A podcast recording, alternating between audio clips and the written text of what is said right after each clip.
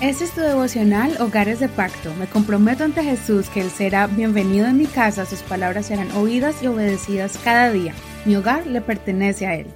Mayo 23. Ejemplos a no seguir. Primera de Corintios 10, verso 1. No quiero que ignoren, hermanos, que todos nuestros padres estuvieron bajo la nube y que todos atravesaron el mar. Todos en Moisés fueron bautizados en la nube y en el mar todos comieron la misma comida espiritual. Todos bebieron la misma bebida espiritual porque bebían de la roca espiritual que los seguía, y la roca era Cristo. Sin embargo, Dios no se agradó de la mayoría de ellos, pues quedaron postrados en el desierto.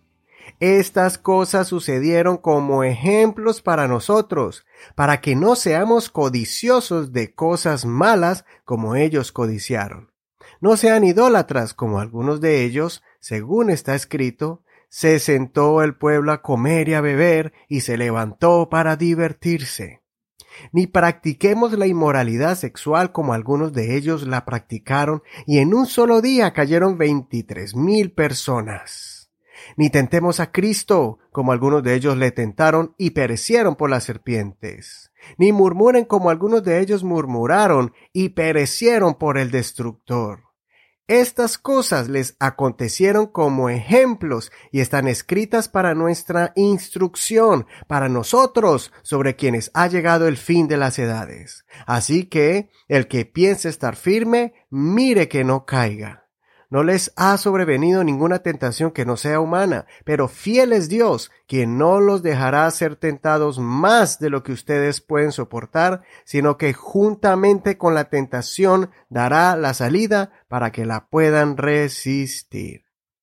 El capítulo de hoy me gusta mucho porque aquí el apóstol Pablo nos enseña varias lecciones para nuestro crecimiento espiritual usando al pueblo de Israel como ejemplo pero no como un ejemplo digno de imitar, sino al contrario, nos muestra acciones que ellos tomaron y las consecuencias que ellos sufrieron por sus malas decisiones. Son ejemplos para no seguir.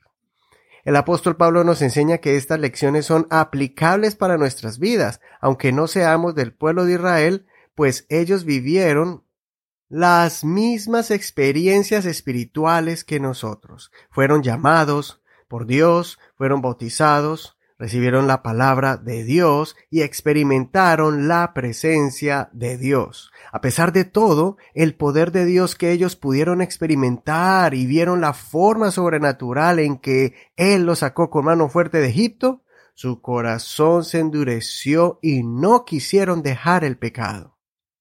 El apóstol Pablo nos da varios puntos de las cosas que no debemos permitir en nuestros corazones.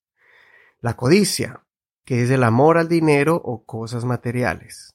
Idolatría, cualquier cosa que reemplace a Dios en tu vida. Inmoralidad sexual, cualquier clase de relación sexual fuera del matrimonio o que deshonre a tu pareja. Tentar o probar a Dios, cualquier acción que menosprecie la palabra de Dios, sus promesas y su presencia. Murmuración, hablar mal de Dios y de sus hijos.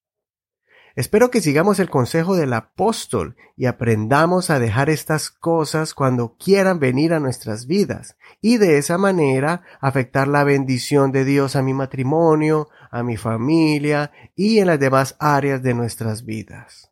Para concluir, recordemos la frase de advertencia del verso 12. El que piensa estar firme, mire que no caiga.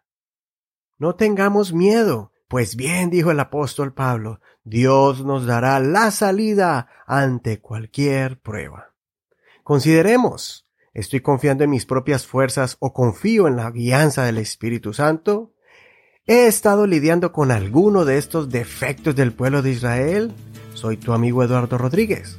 No te olvides compartir este devocional y leer el capítulo completo. Recuerda que puedes escuchar este podcast de manera gratuita por internet en cualquier plataforma de audio como iHeartRadio, Audible, Google Podcast y Apple Podcast. Ah, y Spotify también.